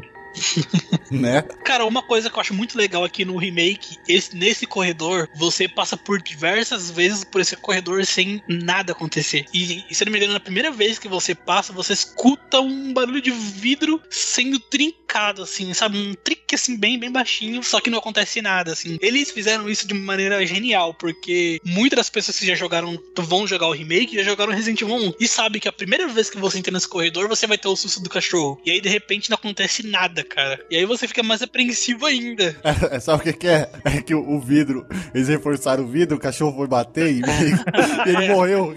É verdade. Se você olhar lá fora, o cachorro tá morto lá, no, que não conseguiu quebrar o vidro. É tipo, é tipo quando eles atualizam algum aplicativo, né, né aí aparece lá, é, é atualização, né? É, aí ali tá lá todo Resident Evil, atualização, né? Vidro das janelas reforçadas. É, é você, escuta, você escuta o trink e um barulho de cachorro chorando assim. É. Caindo no chão. Não, mas ele, eles fizeram isso de forma tão genial que você passa lá uma vez, duas vezes, três vezes, quatro vezes e não acontece nada. Até você perder o medo de passar por esse corredor sem que nada aconteça. E que de repente, quando você perde o medo, é quando acontece isso. É muito legal. Eles trabalham isso de forma bem genial, cara. E no, no primeiro jogo também eles fazem isso. Naquele corredor do. Que a gente vai sair da mansão. Sim. Ela tem o cachorro na primeira vez. E na segunda uhum. vez, quando a gente volta, aí a gente vai ter que sair de novo. Tem um Hunter lá. Quando a gente volta da mansão, troca, né? Começa a aparecer novos inimigos, né? Somente Sim. Hunter. Hunter é o que mais aparece no, quando a gente volta pra mansão. Filho da puta. Nossa, é, é. Filho da puta. Isso acontece muito. É o inimigo muito. que eu mais odeio em Resident Evil, esse bicho. A gente limpa a mansão, a gente sai da mansão. Quando volta, tá lotado de Hunter. Sim. É, isso é sacanagem, cara. É sacanagem. sacanagem. Mas outra parte sensacional também, como estamos falando do Hunter, é a primeira aparição dele, né, Matheus? Ele chega em primeira pessoa. Uhum. É bem legal aquilo, é cara. É muito boa essa parte, cara. E eles fazem uma outra depois, só que é um falso susto. Você tá numa é um área zumbi, e de repente, é, você vê só alguma coisa descendo a escadaria, chegando Sim. na maçaneta e é um zumbi. Um zumbi normal. É na cozinha. O, no corredor onde você enfrenta o primeiro zumbi, ele tem uma porta que você consegue abrir, que é a, uma porta lá, lá no fundo do corredor. Essa porta você só consegue abrir quando você volta pela segunda vez na mansão. Quando você mata a cobra. Na, é, então eu acho que não é nem na segunda, acho que é na terceira vez, né, que você volta pra mansão. Eu acho que é. Chega a terceira? É, terceira vez. É, terceira vez. Quando você vai pra mansão pra poder ir pros laboratórios. E aí você tá nessa cozinha e aí de repente esse zumbi aparece uma mão de alguém abrindo a porta e descendo a escada. Até então, o único vídeo que a gente tinha de alguém abrindo a porta era um, era um Hunter, né? Então você vai pensar, putz, tá vendo algum Hunter, né? E o legal é que a, nessa cena do Hunter, né? Ele vem desde lá de trás correndo, ele passa a parte lá da, da piscina que a gente esvazia, pula, ele vem numa velocidade. Né, nesse momento, a primeira vez que eu joguei, eu achei que eu ia enfrentar um boss ali. Falei, mano, eu tô ferrado, porque eu não tô preparado porque a gente volta de lá basicamente zerado de munição, a gente volta bem ruim de lá, porque a gente enfrenta lá o, a planta, né? E, então a gente vem bem, bem ruim de lá. Na primeira vez sempre é assim, né? A gente tá sempre zerado. Uhum. Você mencionou, você mencionou a cobra aí. A cobra era um ponto infernal para mim no primeiro Resident Evil, é, lá, o Yon. E ele é um exemplo do que você citou de quebra de linearidade, um pouco, né? Porque se você não for ferido por ela no primeiro combate, você sai ileso, você não precisa voltar para pegar Verdade. o antídoto nem nada. Isso cara, pode mudar nunca, algumas coisas. Eu nunca consegui nunca é, não levar dano da cobra. É difícil, cara. Ela ataca muito rápido. Sim. Eu consigo uma única vez. Caramba. Ela fica te rodeando, rodeando. E, e não tem aquele preparo. Porque tem alguns jogos em que o inimigo ele dá um sinal de que vai atacar. E é esse sinal que você tem para defender ou para desviar. É. No ela caso é muito aleatória. Ela é muito aleatória, né? Mas sabia que dá pra só pegar o item e voltar, né? Não precisa enfrentar ela. Ah, sim, sim, sim. Eu não você sabia disso. O item, o item, fica bem na, na no, no, buraco hum. de onde ela sai. Dá pra você pegar e sair pela porta. Isso eu não, eu não sabia, descobri recentemente. E sobre essa, é, sobre a cobra em especial também, se você demora para pegar o remédio pro seu amigo lá, você chega e já tá morto também. Ele vai morrer de qualquer jeito. Mas é. se você demorar muito, ele já tá morto. É, se você joga com Chris, e nesse momento ele desmaia e você com a com a Rebeca você tem que descer até a sala onde você encontrou ela pela primeira vez, pegar o antídoto e voltar lá para entregar para ele. Mesmo se você não for mordido? Me, não, não, não, não, não, é só se você for mordido. Ah, é só se você for mordido. Oh, que legal. É. É. Então você tem que correr e, e, e, eu não sei se tem um tempo, senão ele morre, mas um começa tempo. uma música, começa uma música de ação assim, tipo, caraca, de rápida e, e antes de, do controle passar mesmo para ela, abre a tela do mapa e fica piscando ah, a sala sim. que você tem que ir. Então, tipo, falei, caraca, tenho que chegar lá muito rápido, mano. É, com a Jill é meio que não, fica tocando a música, mas também abre o mapa e mostra a sala que tem que ir, que pra pegar uhum. o remédio quando sim, a gente encontra. Com a Jill pode ocorrer de você desmaiar depois de ser envenenado e você já acordar lá sendo curado pelo Barry. É, é isso acontece. É, só que não, não aparece o Barry, né? Aparece alguém te levando. Tanto que a gente, ô Felipe, a gente chegou a conversar que achava que tinha sido o Wesker. É, então, aparentemente parece que é o Wesker pela roupa que ele usa. Não, mas, é, verdade, mas aí muita gente fala que não faz sentido, porque o Wesker é o vilão e tal, mas o objetivo do Wesker é levar ele para testar o Tyrant, né? Não, é, mas ali é o Barry, tanto que até quando ela acorda, assim, ela acorda meio zonza, com a impressão de. Sabe, quando ela viu a pessoa mais ou menos, mas não viu, aí ela fala Barry, hum. é, e aí o Barry sumiu. Ah, é, e o, ca e o cara que é morto pela cobra, que é o Richard Aiken, ele que é o cara na capa do jogo, que é uma coisa que nem todo mundo sabe. Eu sempre achei é, que era o Chris. Eu sempre achei que era todo o Chris esse cara. É, todo mundo acha que é o Chris. É que antes do Resident Evil ser lançado, teve um trato com a Marvel e a Marvel lançou uma HQ. A capa americana é a capa da HQ. A, a HQ capa é mostra o trajeto do Richard antes dele de você chegar na mansão. É que legal, eu, eu tinha escutado uma história diferente sobre a, a capa, né? Que é aquela. ele tipo, parece que tem aquela cara bolada, né? Tipo, com uma arma gigantesca com um monte de aranha vindo pra cima dele, né? É, mas eu escutei uma história de que o artista que criou, ele não viu o jogo, se ele não estava vendo o jogo sendo desenvolvido, só, só pediram para ele fazer, ó, faz com um personagem assim, é, com aranhas e tal, e aí ele criou aquilo, entendeu? Então ele basicamente não, não teve muito uma base da onde, de desenhar. Mas ela é muito boa. Sim. A capa do Resident Evil é muito boa. E aproveitando, falando do, do, do Richard, a gente vai lá e pega o, a cura para ele, mas se a gente olha pro cara e ele tá com a mordida de cobra, que é o torso todo dele, esse cara não ia sobreviver nem lascando, não, cara. Ele tá, ele tá, tipo, jorrando sangue, tá é, tá ligado? Era falsa de esperança, tá ligado? Só pro cara se uhum. morrer um pouquinho melhor, sentindo melhor. Mas não tinha uhum. como salvar aquele cara. Pior, a gente tá falando, a gente tá falando dos inimigos, eu lembrei agora que a versão do Sega Saturn, ela tinha uns materiais exclusivos. Dentre eles, ela tinha, ela tinha um inimigo próprio, que era uma pulga gigante. Nossa. E tinha um, é, ela era uma pulga gigante que acho que se bobear agia que nem o Hunter. Ela só aparecia numa determinada parte. Cara, eu não tinha... lembro disso. Tem, você pode pesquisar. É Tick, que é o nome da pulga em inglês. Uhum. E ele tinha um Battle Game, que é um modo de batalha, que é um monte de cenários que se passavam, onde se enfrentava um tirante dourado. Caraca. Uhum. Ele era um tirante dourado. E qual que era que tinha um Wesker zumbi, em que você encontrava aqui também? Qual o era a Wesker versão? Não, você. É, o Wesker zumbi. Era alguma não, versão. Você encontra, cor, você, você encontra, o corpo do Wesker caso você for pra uma determinada sala quando começa a contagem regressiva. Eu já encontrei o corpo dele já. Ouvi isso, só que não sei se era no, no modo extra, se era um New Game Master. Encontrava o Wesker. Deve ser, que... deve ser nesse modo de tempo, que você tem um é. tempo pra chegar em determinada área e tal. Agora eu não vou, eu não vou saber confirmar a informação. Acho que é Time Attack, eu não lembro o nome desse modo. Não, não, é o Battle Game que é o modo.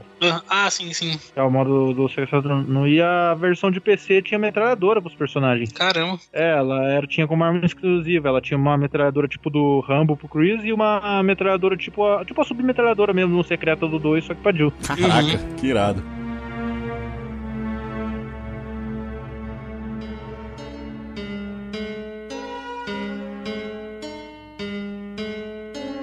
Vilão principal do, do game, que é o Wesker, né, arquitetou todo o plano, né, para poder levar o pessoal da, da Stars a enfrentamento com o Tyrant, que é, seria a arma secreta, a arma final da, da, da Umbrella, né, que seria a melhor arma deles criada até então. Sim. É, antes disso, a gente descobre o envolvimento do Wesker num, né, num projetor que a gente encontra sobre a Umbrella, sobre todos os inimigos, e aparece o Wesker Uma como... foto com um dos cientistas e tal. É, o time é, de cientistas. E, e, um dos livros eu acabei lendo que o Wesker ele era um prodígio, assim, ele é desde adolescente ele já entrou na Umbrella e desde adolescente ele já era tipo um cientista melhor do que muita muito marmanjão e tal. Tanto ele quanto o Birkin, né? Eles tinham uma relação bem bem, bem forte, assim, eles eram amigos, né? Eles trabalhavam juntos em vários projetos. Ah, então, o backstory do Resident Evil foi expandir ainda mais as origens do Wesker. O Wesker parece que ele foi criado artificialmente. É, sim, sim. sim. Eu tinha ouvido isso também. Eu não lembro dos detalhes porque eu ainda não joguei joguei Resident Evil Zero,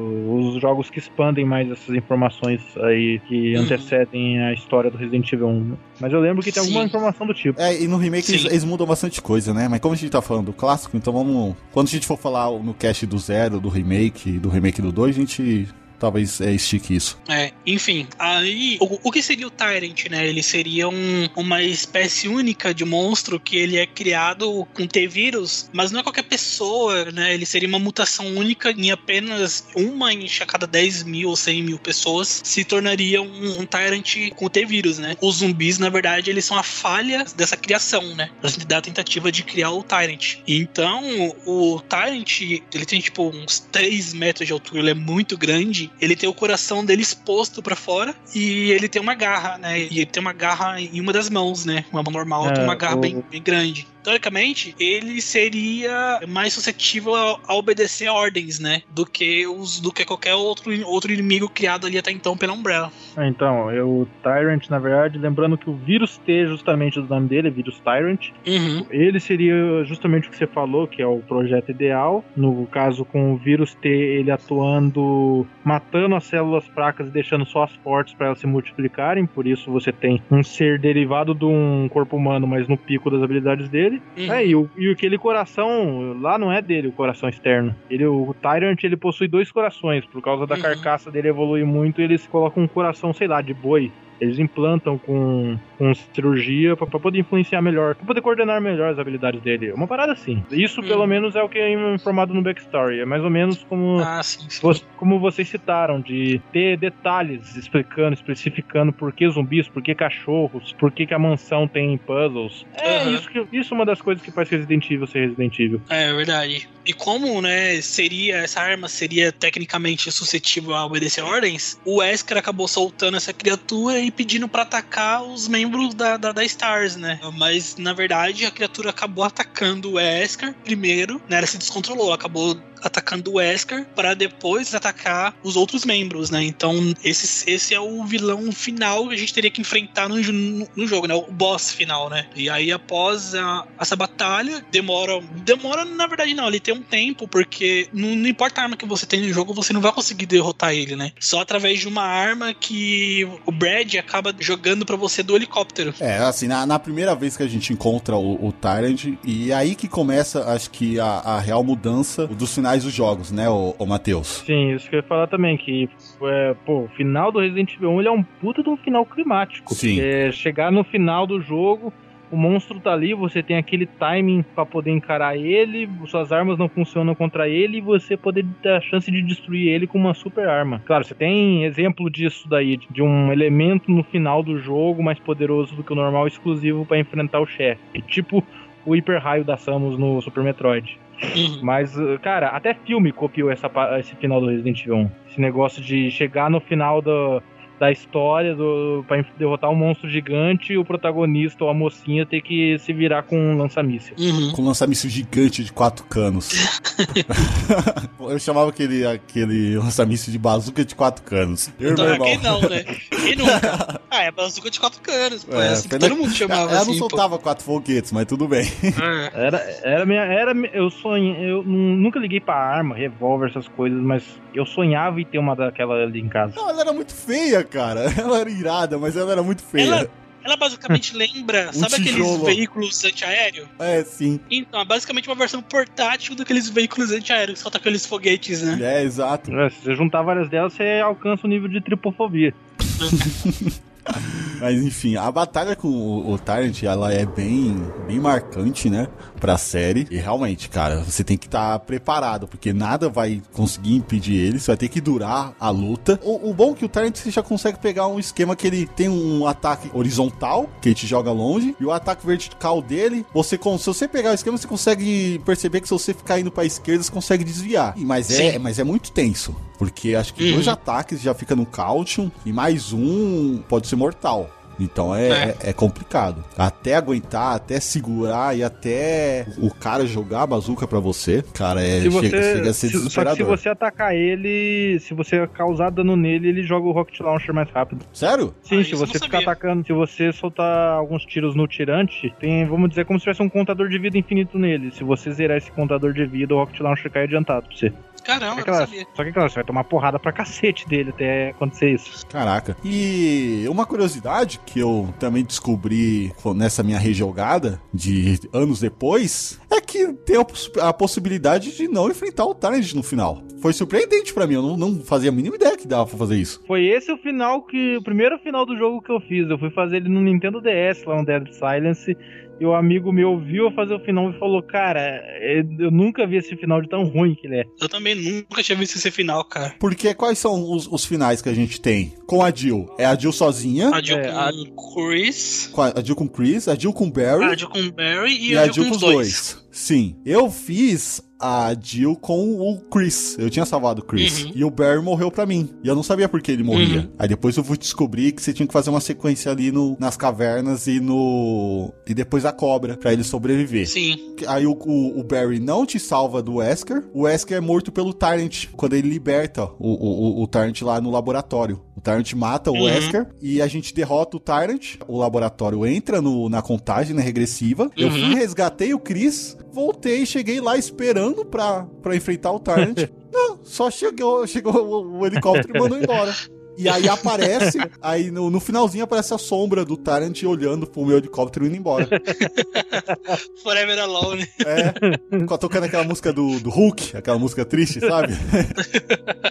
Cara, mas eu fiquei indignado. Eu fiquei indignado. Aí eu, aí eu fui e rejoguei, salvei o Barry pra poder fazer. Aí eu fiz o final bom com os dois. Enfrentei o Tarant. Mas eu não cara, sabia, cara. Isso é impressionante. Uhum. O Chris, com o Chris é a mesma coisa, Matheus? Você sabe? Mesma, mesma coisa. Foi com ele que eu fiz o, final ruim. E é, Caraca. É, é, é, quatro finais e, né, como é que fala? Pra você enfrentar o chefe, você tem que salvar. É, no caso da Jill, você tem que salvar o Barry. E no caso do Chris, você tem que salvar a Rebecca. Se você deixar eles morrer, você já anula o seu, a sua possibilidade de enfrentar o tirante. Caraca. Caramba. Tanto que eu fiz do, dois finais é, salvando, não salvando a Jill, e de qualquer forma, não, não tinha Tyrant pra enfrentar no final. Caramba, eu nunca consegui abrir essa possibilidade de não enfrentar o, o ou, Tyrant ou, no final. Ou, ou você enfrenta o Tyrant dependendo do personagem que você salva, ou tem que tá, ser possível na reta final salvar os dois personagens pra você enfrentar ele. Caramba. Eu, eu tenho. não lembro muito bem, mas algo assim. Mas enfim, depois desse final, basicamente, vocês fogem da mansão de helicóptero e a mansão toda explode, né? Todo o laboratório, tudo vai pelos ares, né? Claro, o maravilhoso clichê de filme de ação. Ah, Exatamente, né? Claro. Eles indo embora de helicóptero e aquela explosão, né? Como que é? Cool, cool, é, é, é cool caras, guys, le caras legais não olham pra trás da explosão, né? não olham pra explosão. O Megazord é um cara legal? Ah, lógico. Pô, Porra, que... quem, quem não queria ter o Megazord? O, o engraçado do final, quando eu fiz o final bom, aí tá lá a Jill toda arregaçada, né? Aí o o, e tá o Chris do lado também todo arregaçado, assim. Aí ele olha pra Jill assim, dá um. só balança a cabeça. Aí ele vira, olha pro Barry e faz um sinalzinho também, assim, só com a cabeça. E o Barry tá lá olhando pra arma dele, limpando a arma. ah, mano. Tá ligado? Mais um dia no, pro, pro Barry, mais um dia de trabalho, tá ligado? Sim, sim. Eu vou receber meu salário no final do mês e partir pra outra. É.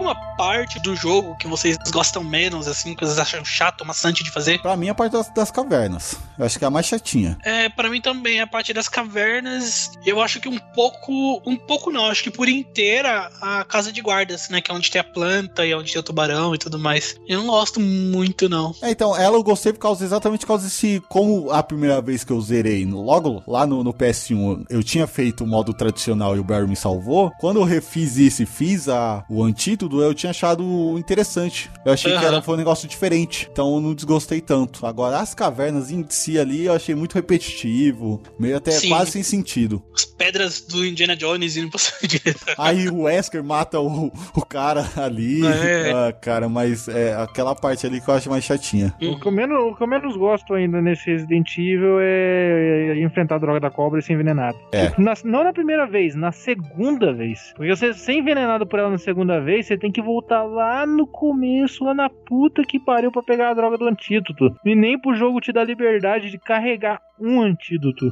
Tipo, é. Padil checar ali e falar: aquela cobra ainda está viva, vou precisar de um desses itens. E carregar um, um, com você. Sério, agora, agora você me confundiu, porque eu, na segunda vez eu enfrentei ela, eu fui mordido várias vezes, eu morri pra, pra desgramada. Não, pô, na segunda vez não, vou, não você, precisa. quando é atacado por ela, não, não desmaia, não. É, você só. Não, você já tá no seu sangue o anticorpos do, do, do veneno, né? Que você foi envenenado e você teve o, o, a cura. E aí, por causa disso, o veneno dela não faz, não faz mais efeito em você. Se eu não me engano, é alguma coisa assim. Então, então eu, eu sei o que aconteceu. É, foi. Eu, eu acho que foi quando, você, foi quando você não se envenenou com ela. Na é. primeira, me pegou na segunda. Então, aprendam a lição, crianças. Deixem a cobra morder você na primeira vez que você vê ela. E, e usem a shotgun, porque eu tava usando a, o, o lança-granada e foi dor de cabeça. A arma, a arma mais efetiva pra cobra é a shotgun. É. Né? Fogo, cara. Fogo. Você queima a cobra. Qualquer cobra que você vê.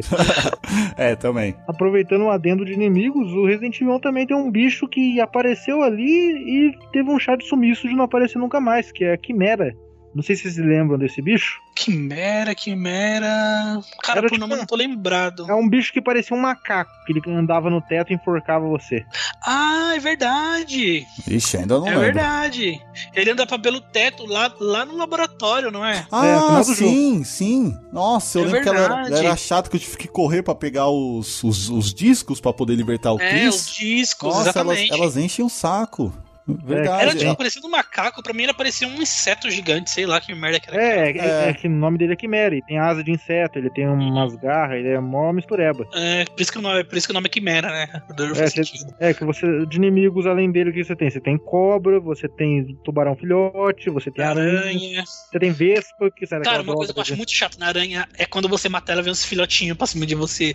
ah, mas sabe um truque bom? É que é a única coisa boa é que você só pisa nelas elas morrem, né? Ah, um truque bom é sair da sala e voltar. É, aí, aí eles não estão mais lá. Ah! Fica a dica aí Putz, também pra população. É, mas, mas se você for esperto, você vai correndo, vai pisando em cima delas e já era. Eu acho muito. Desmagando, desmagando elas, é muito é, da hora. E a aranha é ridículo, né? Só pegar ali, eu tava com lança-granada, fuma só e ela virou de costas. É, não, ah, uma curiosidade, né? Tem algumas espécies de aranha que elas ficam com os filhotes dentro do corpo dela, né? Os filhotes basicamente se alimentam, né, dela, né? Da mãe, né? Até elas têm uma idade. Eu não sei se até acho que a mãe morrer e elas saem, né? Que acho que elas devoram a mãe até uma hora que ela morre e sai, ou chega uma hora que elas simplesmente saem, mas basicamente ela é isso. Elas vivem dentro da mãe e vão comendo coisas ali dentro da mãe da mãe, da mãe mesmo. É bem uhum. bizarro isso. É bem aranha isso. Bem aranha. ah, e tá achando que a gente só fala besteira? De Chico Terrível também é cultura. cultura. Também é biologia. É. é. é você, você, tinha um você tinha um chefe no Resident Evil 1 que era uma aranha gigante, maior que as outras, que era Black sim, Tiger. É, exatamente. Sim, Sim. Você enfrenta ela na caverna. É, inclusive eu, eu vi os jogadores passando por ela sem, sem faca, sem nenhuma arma. Ô, louco. Ué, Você não precisa. Porque você não precisa matar ela. Quando você vai enfrentar ela, você tem uma porta que tá selada com manteias. O que, É. que o jogador fazia? Ele ficava virado pra porta, na hora que ela cuspia o ácido, ele desviava. O ácido batia na porta. Ficava fazendo isso até derreter a teia dela. E ele ia embora. oh, caraca. Caramba, não sabia que tava fazendo isso.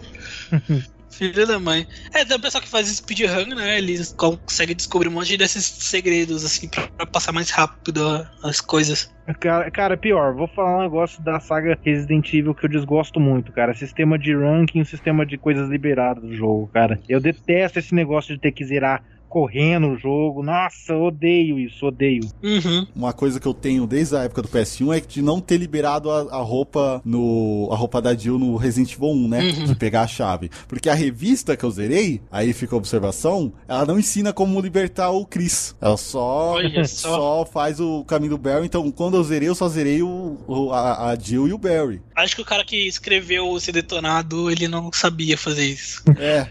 Aí, quando eu zerei a minha segunda vez aqui, eu salvei os dois, aí eu fiquei felizão, achando que ia liberar a roupa da Jill. Só que demora pra gente conseguir a chave do, quando a gente rejoga pra conseguir a chave do closet.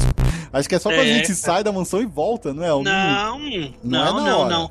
Não. É, é uma sala que fica. É uma das salas que fica ali na, na- na- no saguão principal. Sim, sim. Só que, é, só que essa chave, essa chave, pra você abrir aquela porta, é a mesma chave que diz que abre aquela porta da, da sala daquela 12 quebrada. Então demora um pouquinho pra você pegar ela, entendeu? Não, você não pega não ela é, bem rápido. não é essa. Não é a mesma sala? Não é essa a, chave. A mesma, aliás, é a mesma chave? Não, não é essa. É, Quando, quando eu Vou rejoguei. pesquisar no celular aqui. É, não, pesquisei, mas quando eu zerei a primeira vez, eu não tinha recebido notificação da chave, mas eu achei que eu teria, né? Porque eu zerei o jogo, eu não sabia que tinha essa, esse... Porque você tem um, um quesito um quesito específico, você tem que salvar os dois, fazer o final bom pra ganhar a chave. Sim. Só quando eu zerei a primeira vez, eu não sabia, então eu entrei, eu, eu decorei onde que era a sala e, e em que momento que eu pegava essa chave. Essa chave você só pega quando você volta da, da casa dos guardas. Então você tem que sair da Caraca. mansão e voltar. É. Eu não me lembrava disso. Eu achava que era uma dessas chaves que você pegava ali na, Não, não é, no demora um começo pouquinho. do jogo, só que demorava um pouquinho pra pegar.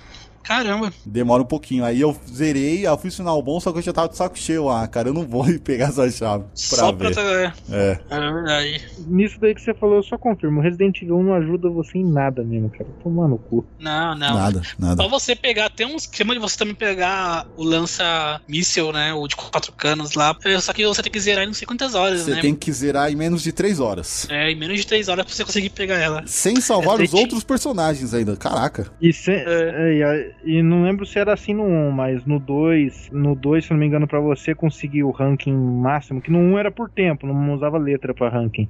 Uhum. Mas no 2, você, você usou um spray já era, já condenou seu ranking. É, tem um esquema de spray no É, 2. é, Ah, acho que é, o 3 também. Acho que o 3 esquema- também. uns esque- Sim, no Nossa, 3 uns esquemas malditos, assim, cara. Isso, eu não gosto disso por quê? Porque o jogo está te dando itens e ele não, Deixa você não tá usar. deixando você usar. É. Sim. Põe eu pra enfrentar uma dificuldade superior, mas não me, não, não me entrega coisas e fala, não usa. Ah, não, mas vale lembrar que isso é uma coisa opcional. É, É. lógico que na primeira jogatina, você não vai querer fazer isso rápido pra poder pegar essas coisas. Você vai jogar no seu tempo, né? Então é uma coisa, pô, é um. Eu acho que eu vejo isso como um desafio opcional pra uma segunda jogada, uma terceira, entendeu? É, Você, tá- putz, ah, já certo. fiz todos os finais, e agora o que eu vou fazer? Ah, vou tentar fazer, vou tentar pegar o rank máximo sem usar nenhum, nenhuma erva. Tipo, se você, você vê no YouTube, tem um pessoal que zera o jogo só com a faca. Pessoal, Eu- eu, é, o, o, ca- o cara que faz isso no Resident Evil 1 devia liberar o Nemesis pra jogar no 1. eu, eu vi um cara matando o Nemesis só com a faca. Ah, eu já fiz Cara, isso. no YouTube, eu, cara, eu já é, fiz isso no É 3. louco. Eu É, também já fiz, mas, mas é ele porque tava acabou bugado. falando dos outros. Não, ele, ele tava Ah. bugado pra mim. Aí eu, aí eu consegui fazer isso. Comigo Cara, não, comigo acabou tudo quanto é munição, não tinha nada, foi metralhadora, pistola, tudo, eu tive que me virar na faca. Caramba.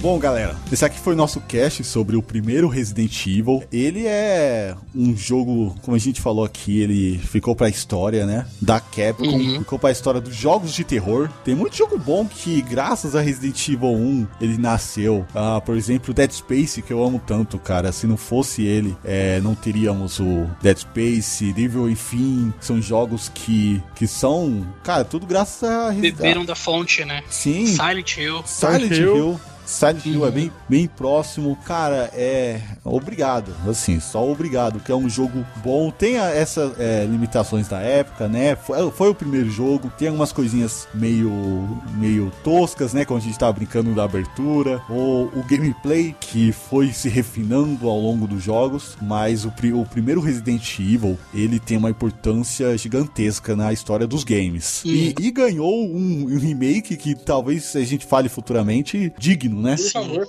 É, é espetacular. Felipe, considerações finais sobre o primeiro Resident Evil. Foi um divisor de águas, provavelmente não só na minha vida, mas na vida de muita gente, porque foi a partir dali que eu vi assim que videogame não era mais só coisa de criança, sabe? É, você tem jogos mais complexos, com uma história mais adulta, uma coisa mais complexa. E então foi a partir dali que eu vi que o negócio agora tá ficando sério, sabe? Então a partir dali eu já comecei a me formar mais como gamer, né, do que mais do que um jogador casual da época, né? E uma coisa que eu acho muito legal na criação de Resident Evil é a legião de fãs que se criou através de Resident Evil, que é uma legião de fãs que você vê em poucos jogos, que tá sempre querendo saber mais sobre enredo, sobre história, e história de personagens, né? História de locais, de lugares. A gente vê mais isso em poucos jogos, como por exemplo nos jogos de Metal Gear, né? Nos jogos de, de Bloodborne, Dark Souls. Então é uma se forma uma legião bem legal, assim, que você encontra muitos fóruns e,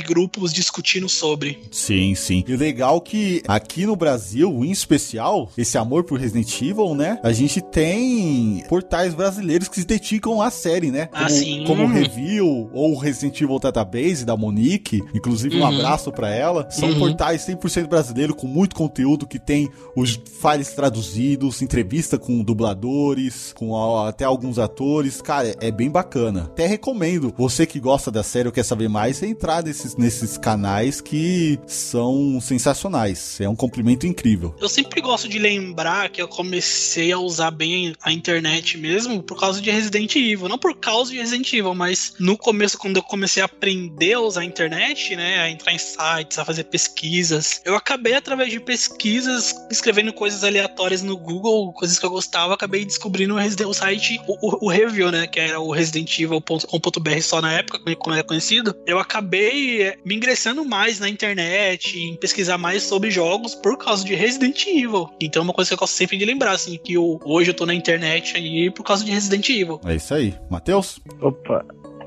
Eu? Isso. Tá dormindo, safado? ele tá deitado, ele cochilou aí. Considerações finais do primeiro Resident Evil. Eu te zerei oito vezes, eu não quero te jogar mais nessa vida. Muito obrigado. Vai pro remake então. É, eu vou pro remake, é o próximo jogo. É uma, uma perguntinha. A gente tem o remake do Resident Evil 2 que saiu, que ficou espetacular, né? Saiu agora no começo do ano de 2019, que é uhum. muito bom. Remake do Resident Evil 3 praticamente confirmado. A Capcom já falou, agora só, só gente só precisa de um trailer incrível que nem aconteceu com dois. Aí eu, uhum. eu pergunto, vocês acham que a Capcom teria coragem de fazer um re-remake do Resident Evil 1? Agora com, a, com a nova jogabilidade não. e tal? Eu creio que não. Eu acho que comercialmente é inviável, porque você ainda tem, tá, não falando de jogabilidade, mas de gráficos, o remake é, é muito lindo. Ele é. ele é um dos jogos mais lindos que eu já vi na minha vida. E olha quando ele foi lançado, cara. Ele foi lançado em quando? 2000 e... Uh... Cara, não lembro. 2010, 2009, uma coisa assim? Ele Não lembro quando ele foi lançado, mas enfim. 2002. Pra época... 2002. Nossa, faz muito mais tempo que eu lembrava. Pra época em que ele foi lançado, ele ainda é um jogo muito lindo, cara. Ele é muito bonito. Então ele eu acho que seria inviável, né? Você fazer um remake de um jogo que, teoricamente, há pouco tempo foi lançado já um remake, entendeu? E mesmo com essa jogabilidade tanque ainda, essa jogabilidade mais datada, a gente ainda tem um jogo muito bonito que eu acho que não tem necessidade de um remake. Sim, principalmente que é o seguinte, o Resident Evil Remake, ele saiu pra Play 4 também. Agora vamos supor que eles vão fazer um re-remake. Vai lançar isso pro PlayStation 4, pro PlayStation 5, você vai ter uma distância curta os dois jogos ali, tá?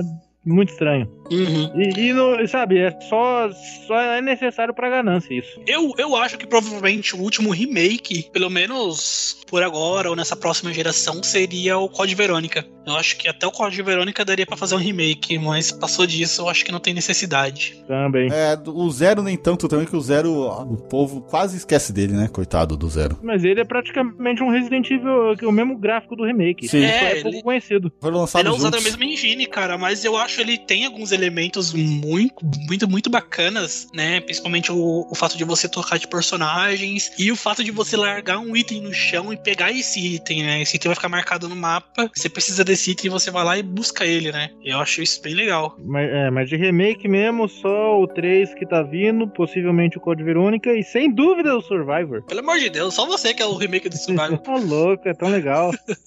no estilo Call of Duty, vai ser incrível.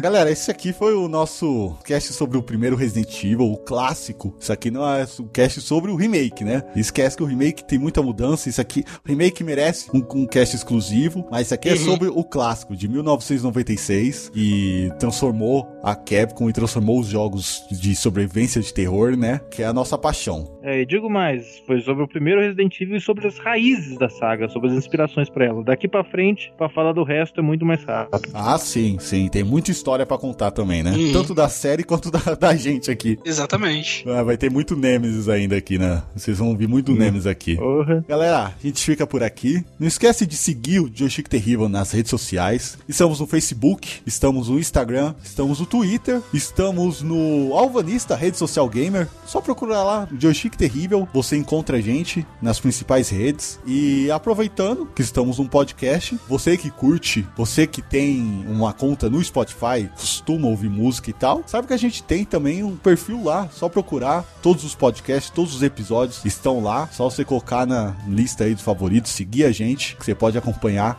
esse e os próximos podcasts tudo aí na plataforma do Spotify, beleza? E lembrando também que a sua participação é muito importante, então a gente quer ouvir a sua opinião. Então, seja nesse podcast ou dos outros ainda, comenta lá, né? Dá a sua opinião sobre os assuntos em que a gente aborda. A gente quer bastante ouvir a sua opinião. Quem sabe futuramente aí a gente começa a fazer uma leitura de e-mails e, e recados aí, né, Gustavo? Porra, sim, eu quero saber quem levou susto. Qual foi sua reação quando o cachorro pulou pela janela? Quando você viu o Tyrant pela primeira vez? Compartilha aí, vamos conversar. Isso que é legal, né? De, de jogar e conhecer pessoas que jogam também, pra saber as experiências, né? Dê-nos o seu feedback. Por favor. É isso aí, galera. Brigadão por quem acompanhou até aqui e até a próxima. Tchau, tchau. Falou! Tchau, tchau. Até.